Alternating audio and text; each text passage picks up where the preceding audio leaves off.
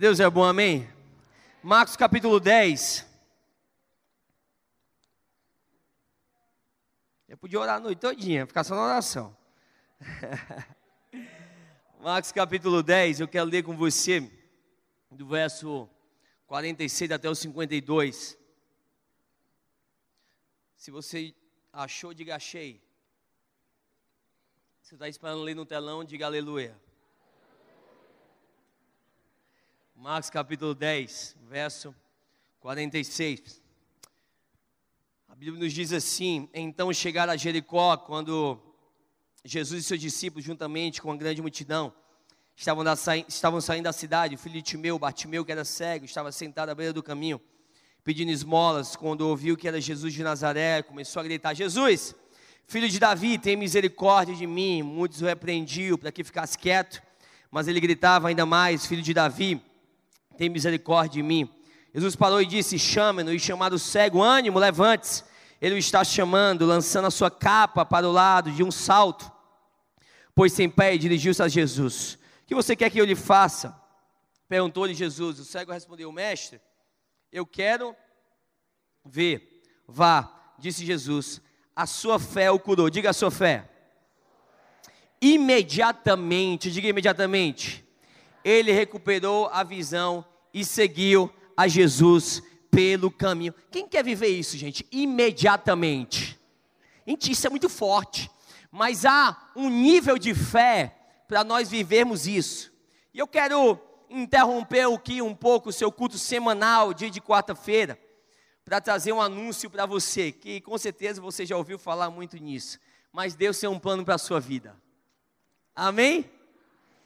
E eu não estou falando como um jargão religioso, eu não estou falando como algo de um pastor que sobe aqui e simplesmente fala, eu não estou falando algo como simplesmente algo de igreja, eu estou falando que Deus ele tem um plano para a sua vida. E eu falo isso com confiança porque eu vejo um cara, Jeremias, que está conversando ali com o povo de Deus, o povo cativo na Babilônia, eles estavam oprimidos, eles estavam sendo surpreendidos, deprimidos.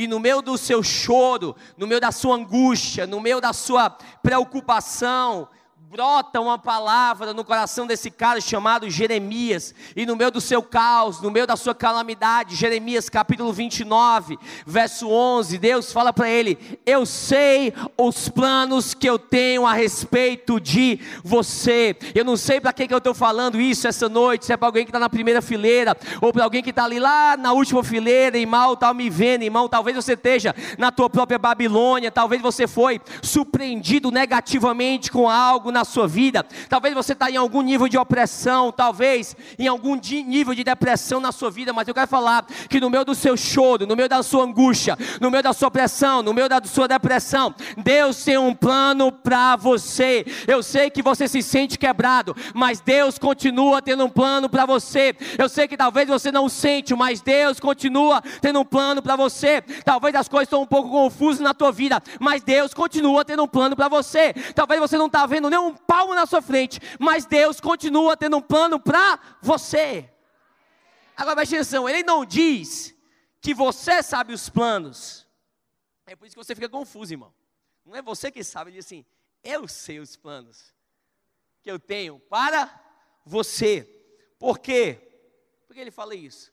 Porque você só vê o hoje, irmão, ele já vê o amanhã. Você só vê uma montanha, ele já vê além da montanha. Você só vê a esquina, mas o nosso Deus vê além da esquina. E talvez as coisas que você está chorando hoje são as coisas que talvez você vai agradecer a Deus amanhã.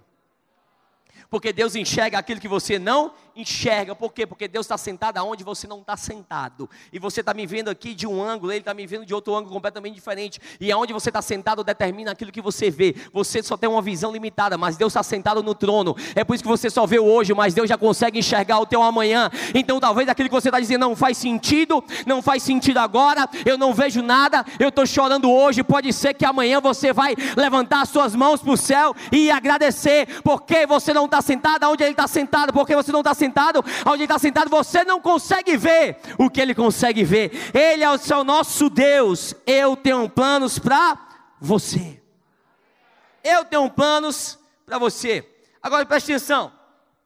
Os planos de Deus são a preferência, diga preferência. Ou seja, é o que ele prefere para mim para você. É a vontade dele para a minha vida e para a sua vida. É o que ele quer que aconteça. É o que na verdade está comprometido que aconteça. Mas entenda, a preferência de Deus não são automaticamente as nossas experiências. Entendeu não? A preferência de Deus não é automaticamente a nossa experiência. Deus preferiu Canaã, o povo experimentou deserto.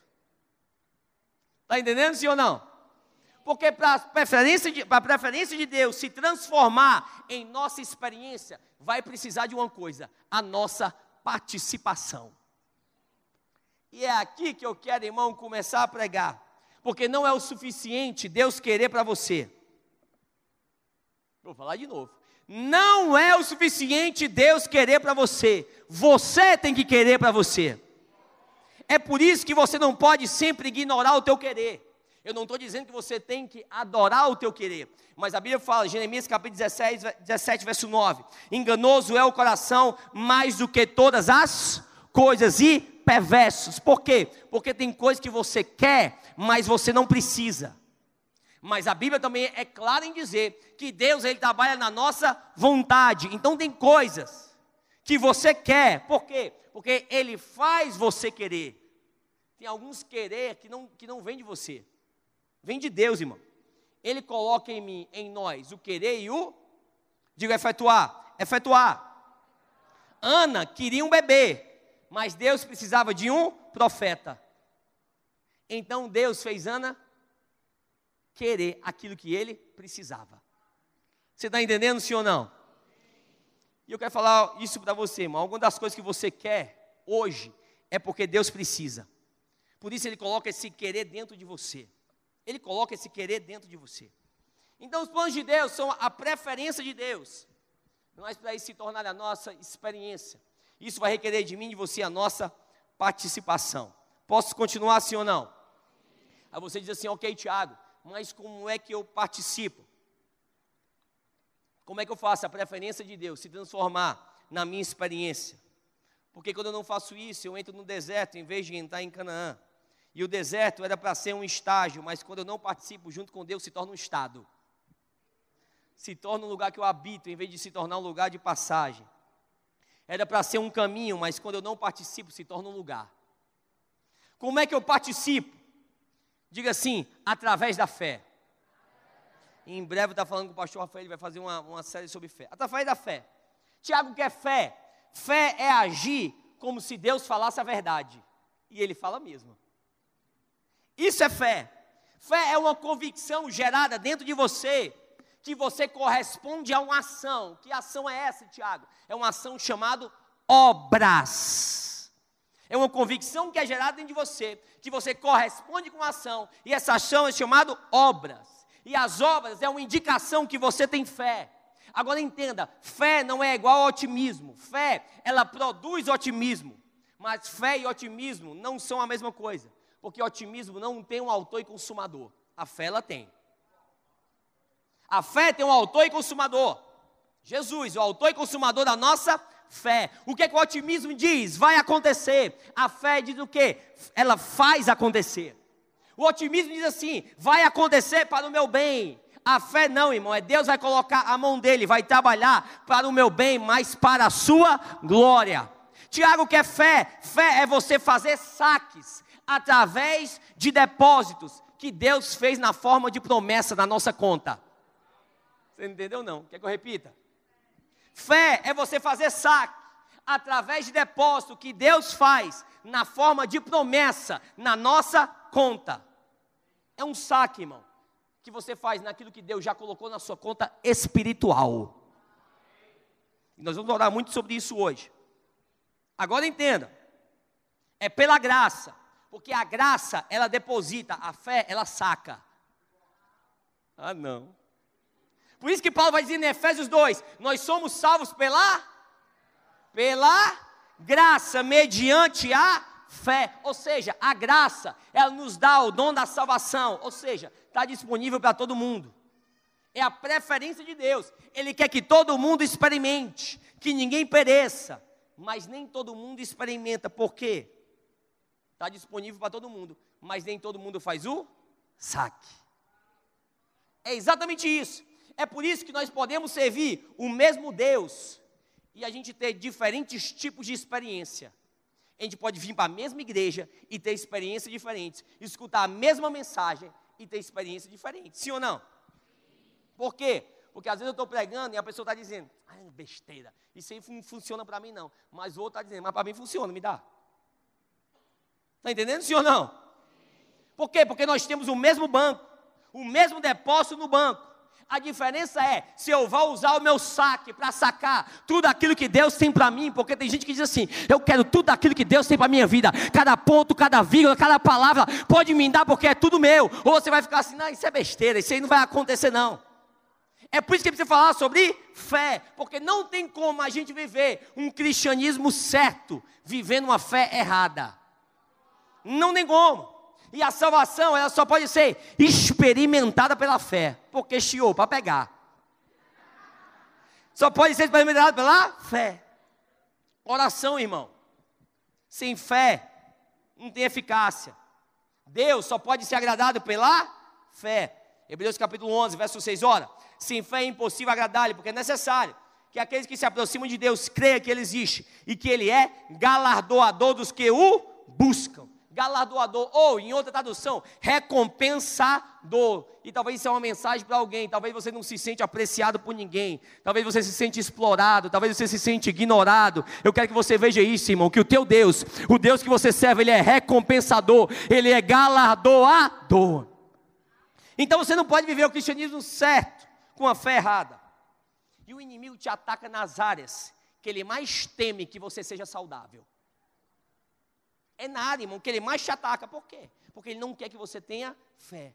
Porque ele sabe que se você entender esse negócio de saque, de sacar pela fé, nada vai te impedir ou te bloquear de você viver aquilo que Deus já ordenou para você. Agora eu vou entrar na mensagem agora. Entenda uma coisa. Toda fé é significante, mas nem toda fé é a mesma. E é por isso que o nome da minha mensagem é níveis de fé. Porque eu vejo Paulo falando em Romanos, da gente ir de fé em fé. E eu vejo ele falando em Coríntios, da gente ir de glória em glória. Diga de fé em fé. Diga de glória em glória. Eu só posso ir de glória em glória se eu for de fé em fé. E o inimigo sabe que ele pode me impedir de ir de glória em glória, se ele conseguir me impedir de ir de fé em fé. Ou seja, há níveis de fé de fé em fé. E o que Deus está tentando fazer, irmão, é que você viva a tua vida em outro nível. Em outro nível. Então, é exatamente isso. Eu oro para que Deus dê dentro de você uma agitação ungida. Para que você saia daqui de uma forma completamente diferente e você viva todos esses níveis de fé que eu vou fa falar para você hoje aqui. Quem quer ir de glória em glória aqui? Agora entenda: o preço de ontem não é o preço de hoje a fé de ontem não é a fé de hoje. E quando eu vejo nas escrituras alguns níveis de fé, e o primeiro é fé salvadora. Olha para a pessoa do seu lado e diz assim: fé salvadora.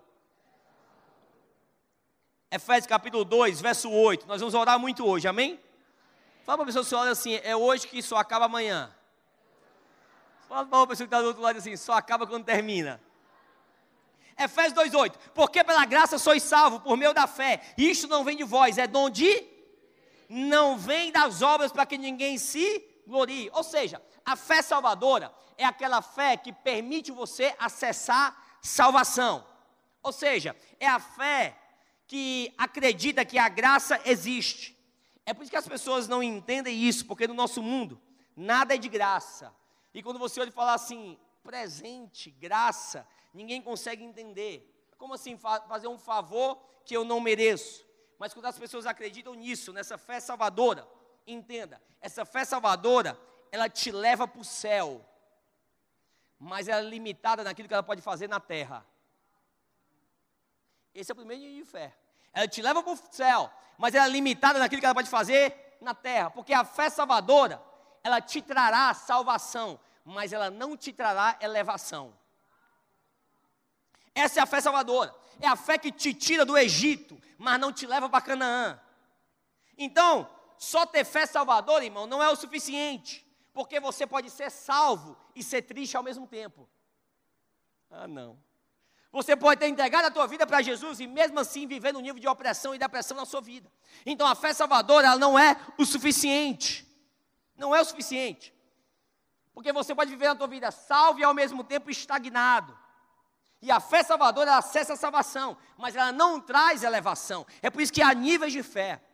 Segunda fé aqui, que eu quero falar para você, é a fé substituta. Diga fé substituta. Eu amo isso. Eu nunca tinha ouvido falar dessa fé até eu começar a ver o padrão nessas escrituras. E não como algo isolado, irmão. Sempre quando eu vou para as escrituras, eu quero ver se há um padrão ali, ou foi simplesmente algo isolado. E talvez você não esteja familiarizado com isso.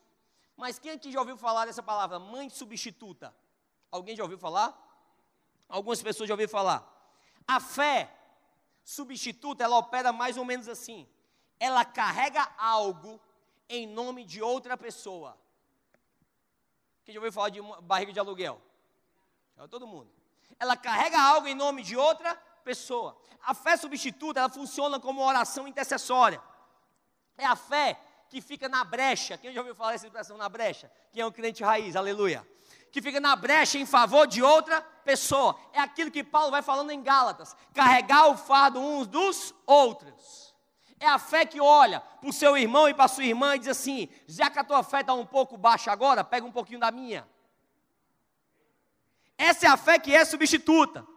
Pastor, estou duvidando disso. Onde é que tem isso na Bíblia? Cadê a legitimidade disso nas Escrituras? Ok, Marcos capítulo 9, verso 21. Há um exemplo aqui incrível de um menino que ele está lidando com um problema. Isso provoca o seu pai de ir até Jesus. E ele fala aqui, Marcos capítulo 9, verso 21 a 24, e perguntou ao pai dele: Quanto tempo há que lhe sucede isso? Ele disse: Desde a infância. E muitas vezes o tem lançado no fogo e na água, para o destruir. Mas, se tu podes fazer alguma coisa, tem compaixão de nós e ajuda-nos. E Jesus disse: Se tu podes crer, tudo é possível que? E logo o pai do menino, clamando com lágrimas, disse: Eu creio, Senhor, ajuda a minha incredulidade. Olha o que, que ele está dizendo. Eu acredito, mas eu não acredito ao mesmo tempo. Eu creio, mas ajuda na minha incredulidade. Eu acredito, mas eu não acredito ao mesmo tempo. Gente, esse menino aqui, ele é um milagre, sim ou não? Sim ou não? Mas ele consegue um milagre na fé de quem? Fé substituta. Ele consegue um milagre na fé do Pai. Mas esse não é um incidente isolado, irmão.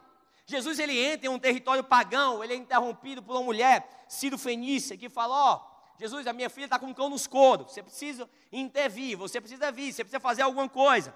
Aí Jesus fala: Não é apropriado pegar o pão que cai da mesa ali e dar. Aí ele fala assim: Até os cachorros comem da migalha que cai da mesa. E ele fala assim: Eu nunca vi tão, fé tão grande em todo Israel. Sabe o que ele está dizendo? Eu nunca vi fé tão grande nem na igreja. É o que ele está dizendo para ela. E o que, que acontece? A filha da mulher ela é o quê? Diga curada. Não pela fé da filha, mas pela fé da fé substituta. Pela fé da mãe. Lá vai outro, João capítulo 11. Tem um cara chamado Lázaro. Lázaro fica doente, morre. Se ele morre, ele não pode acreditar por ele mesmo. Sim ou não, gente? Se ele morre, como é que ele vai ter fé se ele morreu? Mas as suas irmãs, Maria e Marta, vão até Jesus por ele. E aí Jesus pega aquela fé de Maria e Marta e usa para ressuscitar Lázaro, fé substituta. Na verdade, irmão, fé substituta é a razão de muitos de vocês estarem aqui hoje. Porque quando você não acreditava em você, alguém acreditava. Quando você não orava por você, alguém orava. Quem tem aqui aquelas irmãzinhas de oração, talvez seja a tua avó do reteté, que botava o joelhozinho no chão e você só está aqui de pé hoje, porque alguém teve fé por você, mesmo quando você não tinha. Ah, não, irmão.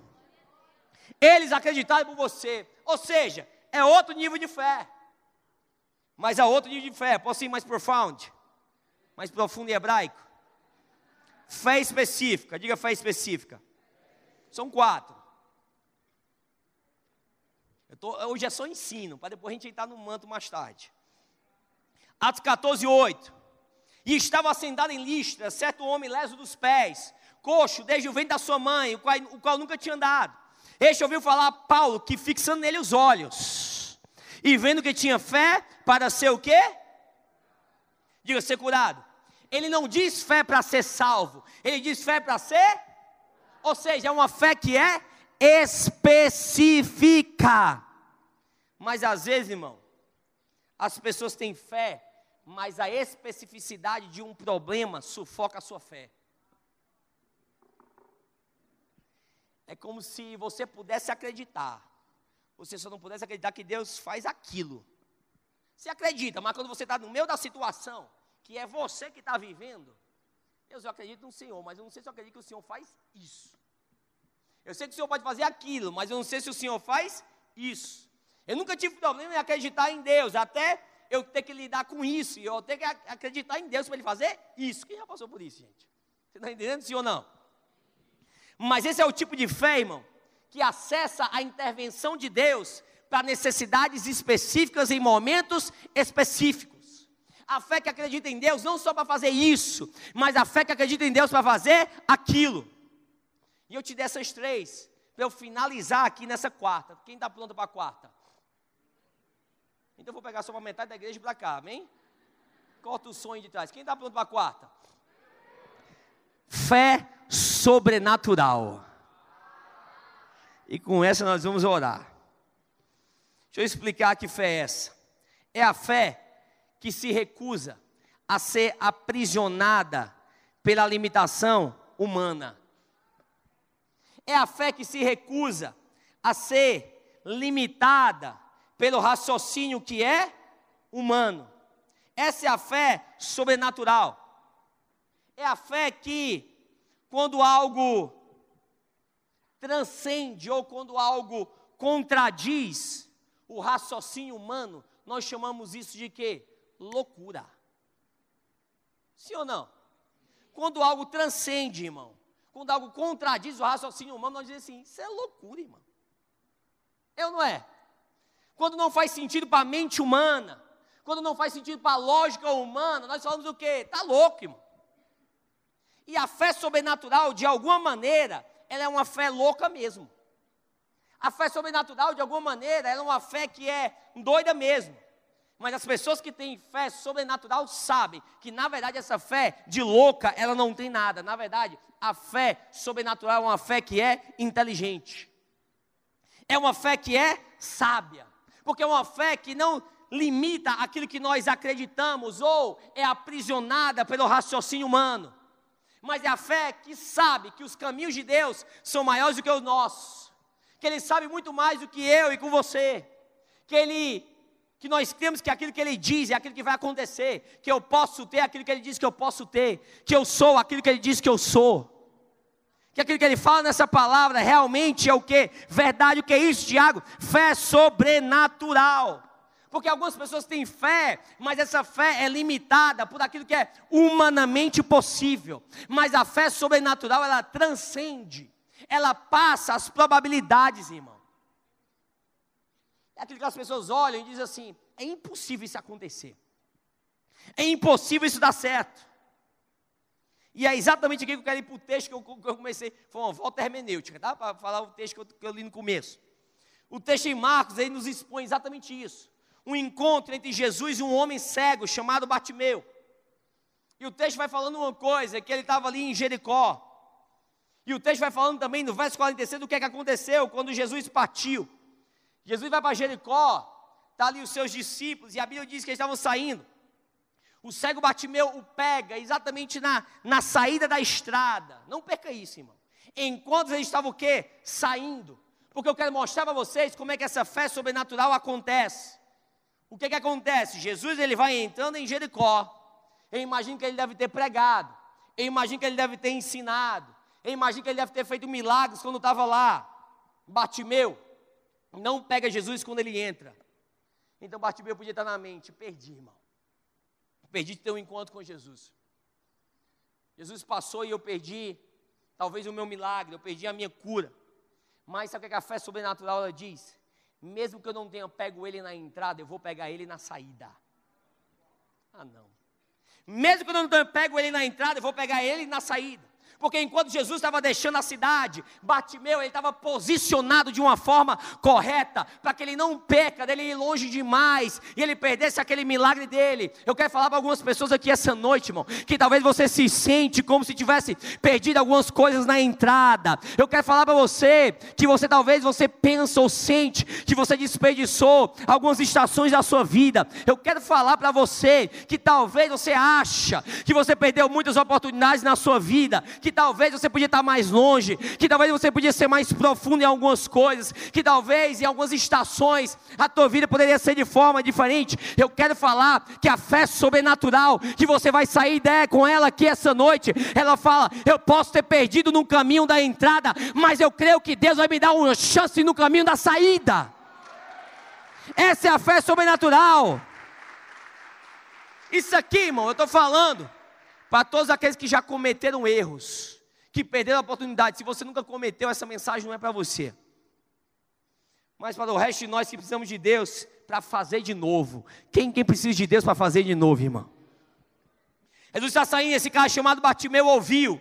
Marcos 10, 47. Quando ouviu que Jesus de Nazaré começou a gritar: Jesus, filho de Davi, tem misericórdia de mim. Agora, esse homem era cego, sim ou não? Como é que ele sabia que Jesus estava passando? Como é que ele sabia? Está no texto. Ele o? Ele o? Viu. Vou te mostrar como é que a fé sobrenatural acontece, irmão. Ele não só ouviu, como ele gritou. Ele não podia ver, mas ele podia ouvir e ele podia Vamos lá, gente. Ele não podia ver, mas ele podia ouvir, podia falar. A fé sobrenatural é exatamente isso. A fé sobrenatural ela se recusa a se concentrar na minha incapacidade de ver. Ah, não. Vou repetir. A fé sobrenatural, ela se recusa a se concentrar na minha incapacidade de ver, e ela escolhe se concentrar na minha habilidade de ouvir e na minha capacidade de falar. Ou seja, a fé sobrenatural não se concentra naquilo que eu não tenho, a fé sobrenatural se concentra naquilo que eu tenho. Essa é a fé sobrenatural, irmão, porque todos os outros puderam ver Jesus. Então, o cego Bartimeu, ele podia ter feito uma festa de piedade. O que é festa de piedade? Eu não tenho o que eles têm. Então, se eu não tenho o que eles têm, eu não posso ter o que eles têm. Eu não posso alcançar o meu milagre, porque eu não tenho o que eles têm. Eu não tenho visão, então não posso chegar até Jesus. Mas a fé sobrenatural ela diz: eu não preciso ter o que eles têm para ter o que eles têm. Ah, não. So profound for you? É, eu vou repetir em hebraico, tá, gente? Muito profundo para você. Eu não preciso ter o que eles têm para ter o que eles têm, por quê? Porque Deus pode fazer de outra maneira. Ah, não, irmão. Deus pode fazer de outro jeito, porque o meu Deus é o Deus que faz de novo. Eu não sei para que é isso essa noite, irmão, mas eu vim aqui te dizer que Deus pode fazer sem o teu currículo, Deus pode fazer sem o teu network, Deus pode fazer sem o teu dinheiro, Deus pode fazer sem o teu recurso, Deus pode fazer sem você mesmo. Eu quero te dizer que quando Deus estiver pronto para te colocar uma sala, irmão, mesmo se você não estiver conseguindo passar por uma porta, Ele abre uma janela, se tiver uma janela, irmão, Ele abre um buraco no teto, mas mas Deus, Ele pode fazer de outra maneira. É tanto. Vou mais profundo. Quando eles estavam gritando, os discípulos, inclusive os discípulos, disseram para ele se calar. Os discípulos, irmão. Você está pronto para escutar isso, sim ou não? Você tinha pessoas religiosas, os discípulos, que estavam perto de Jesus, e porque estavam perto de Jesus, achavam que estavam falando de uma maneira consistente com aquilo que Jesus acreditava.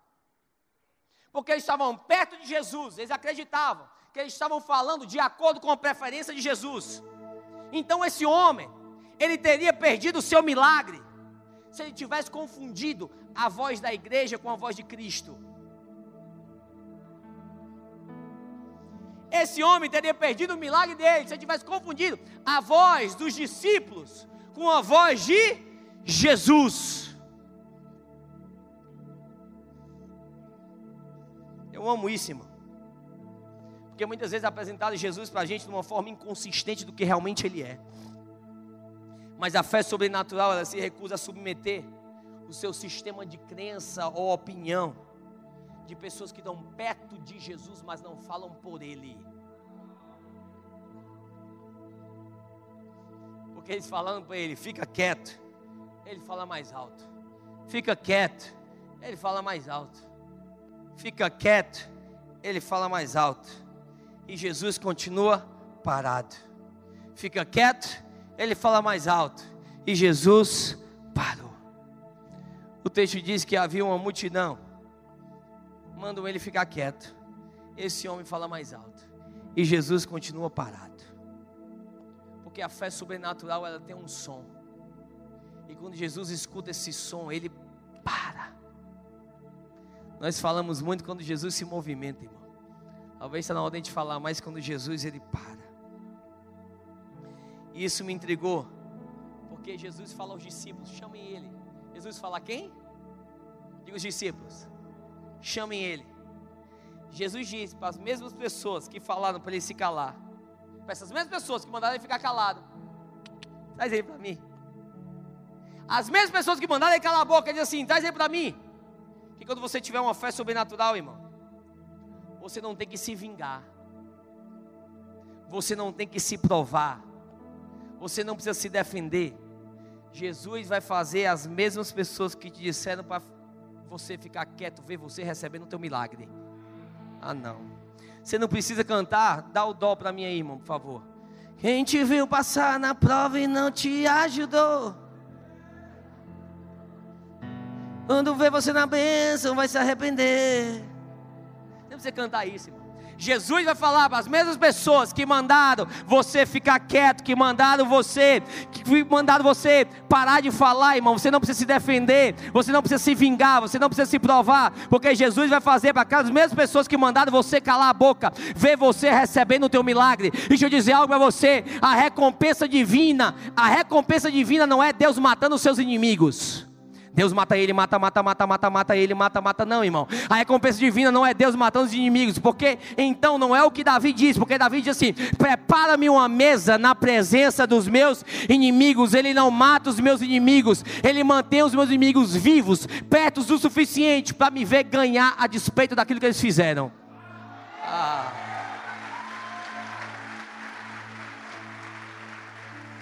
Então o castigo deles é ter que olhar eu tendo sucesso e não podendo fazer nada. Quem está pronto para isso, irmão? Quem está pronto para isso? Deixa eu dizer uma coisa: chamem, o homem vem e ele joga a capa, ele corre para Jesus. Isso aqui é muito significante, porque uma pessoa cega, pedinte. Algumas teorias falam que ele era identificado por um certo tipo de roupa.